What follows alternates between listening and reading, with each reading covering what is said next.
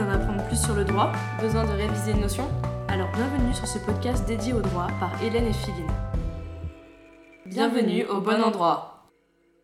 Bonjour à tous En tant qu'étudiant en droit, on est nécessairement confronté un jour ou l'autre à ce fameux exercice qui est la dissertation juridique.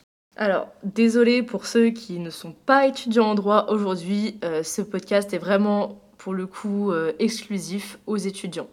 On a sans doute tous connu la copie où on a eu un 5 sur 20, car selon le correcteur, la méthode n'est pas respectée. Alors, si tu galères avec cet exercice, tu es au bon endroit, car aujourd'hui, on va étudier la méthode de la dissertation juridique. Alors, qu'est-ce que la dissertation? La dissertation est une démonstration juridique. Ainsi, il s'agit de répondre à une question posée au regard du droit positif, de la jurisprudence et de la doctrine. Le terme de démonstration est capital, car l'erreur qu'on fait souvent, c'est de se dire qu'on va prendre la dissertation en examen car on connaît son cours par cœur. Sauf que si on fait de la récitation de cours, il y a de grandes chances d'obtenir une note en dessous de la moyenne, tout simplement car aucune démonstration n'aura été faite. La dissertation est un exercice bien particulier qui ne doit pas être confondu avec les autres exercices juridiques que sont euh, le commentaire d'arrêt, le commentaire de texte, le cas pratique ou bien euh, la question à réponse courte. On considère que la dissertation est un exercice théorique, on l'oppose aux exercices pratiques que sont les commentaires et le cas pratique. Maintenant qu'on connaît la définition de la dissertation, intéressons-nous à la méthode de cet exercice. Alors la première étape consiste en l'analyse du sujet. Quand vous recevez votre sujet, ne sautez pas dessus directement. Prenez le temps. hein. Généralement, on a 3 heures pour faire une dissertation, donc prenez votre temps pour analyser le sujet. La lecture approfondie du sujet est indispensable, car si on lit trop rapidement le sujet, on peut mal l'interpréter et rédiger une dissertation qui sera du coup hors sujet. N'hésitez pas à surligner les mots-clés, à les définir au brouillon, à les opposer entre eux, à entourer les conjonctions de coordination, à s'interroger sur la forme du sujet. Est-ce que là je suis face à un sujet euh, sous forme interrogative ou affirmative? Par exemple, prenons le sujet suivant que j'avais eu à faire en L2 en droit administratif. La loi, virgule, instrument d'unification du contentieux administratif. Dans ce sujet, tous les mots ont une importance. Il faudra donc essayer de définir ces termes pour identifier toutes les notions qui se cachent derrière ce sujet.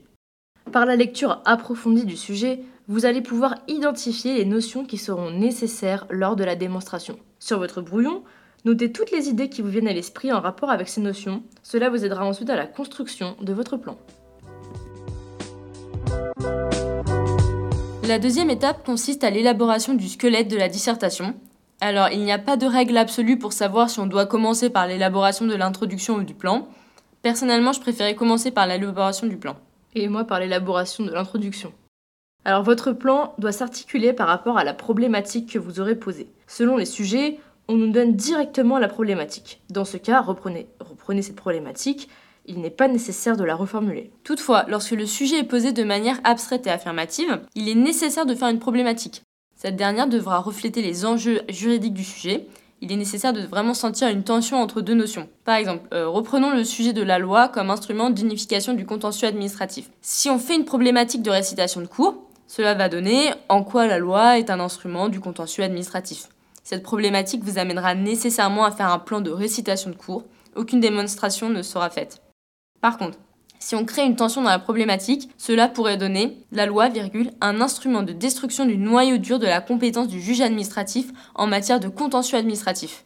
Autre exemple, si on prend par exemple deux principes qu'on va mettre en contradiction, comme euh, imaginons la légalité criminelle, qu'on pourrait mettre en contradiction avec euh, l'interprétation du juge, ça pourrait donner la légalité criminelle laisse-t-elle la place à l'interprétation du juge? Il faut vraiment sentir que deux principes se confrontent et ça marche en général.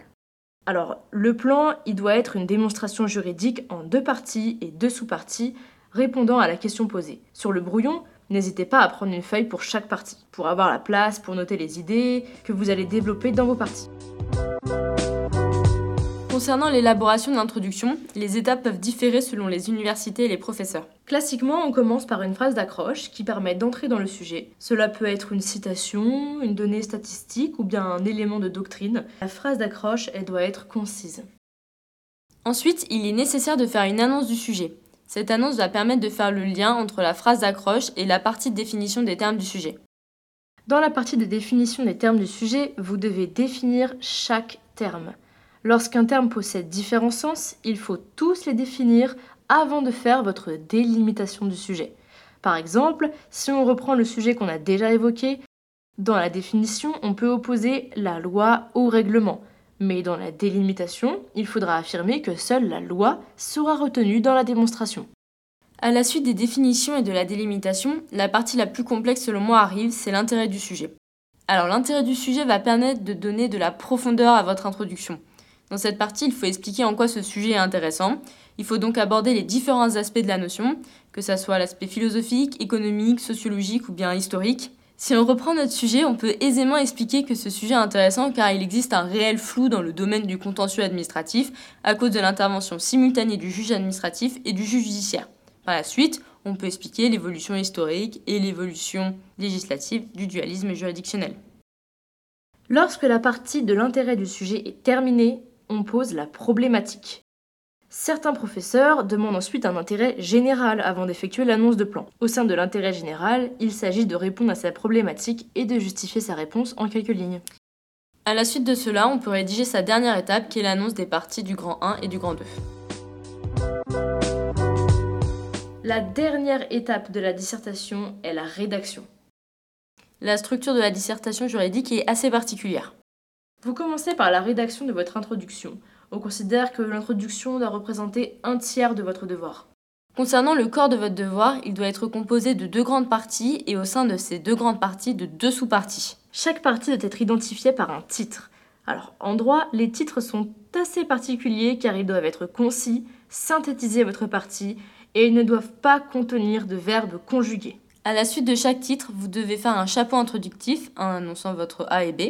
Et entre votre A et B, vous devez rédiger une transition, ainsi qu'entre votre grand 1 et votre grand 2. Alors ça c'est très important, soignez bien vos chapeaux et vos transitions. Pour les chapeaux, faites bien des phrases en mettant en lien vos titres et pour les transitions, essayez de trouver des liens entre vos parties et vos sous-parties. Alors attention, en dissertation juridique, on ne rédige jamais de conclusion. Avant de terminer, on va vous donner quelques derniers conseils généraux. Alors déjà, soignez votre copie. Essayez de rendre la lecture de votre copie la plus agréable possible pour le correcteur. Donc sautez des lignes pour rendre votre copie aérée, numérotez les pages, soignez votre écriture et surtout faites attention à l'orthographe. Faites également attention à la gestion du temps. Dans la dissertation, toutes les parties doivent être équilibrées. Donc si vous n'avez pas assez de temps à la fin de votre devoir, votre 2B risque d'être déséquilibré par rapport aux autres parties. Donc ce qu'on peut vous conseiller, c'est de consacrer 1 heure au brouillon, 1h50 à la rédaction et 10 minutes de relecture. Voilà, c'est la fin de notre podcast méthode. On espère que cela va vous aider pour la future rédaction de vos dissertations. Si vous avez des mauvaises notes en dissertation, ne désespérez pas. Le travail finit toujours par payer, donc entraînez-vous et les bons résultats vont finir par arriver. A très vite pour de nouveaux épisodes. Croyez en vous, Prenez soin de vous. et n'oubliez pas que vous êtes Au bon endroit. C'était Hélène et Philine dans ce podcast dédié au droit. À bientôt pour un nouvel épisode. Et n'oubliez pas, vous êtes au bon endroit.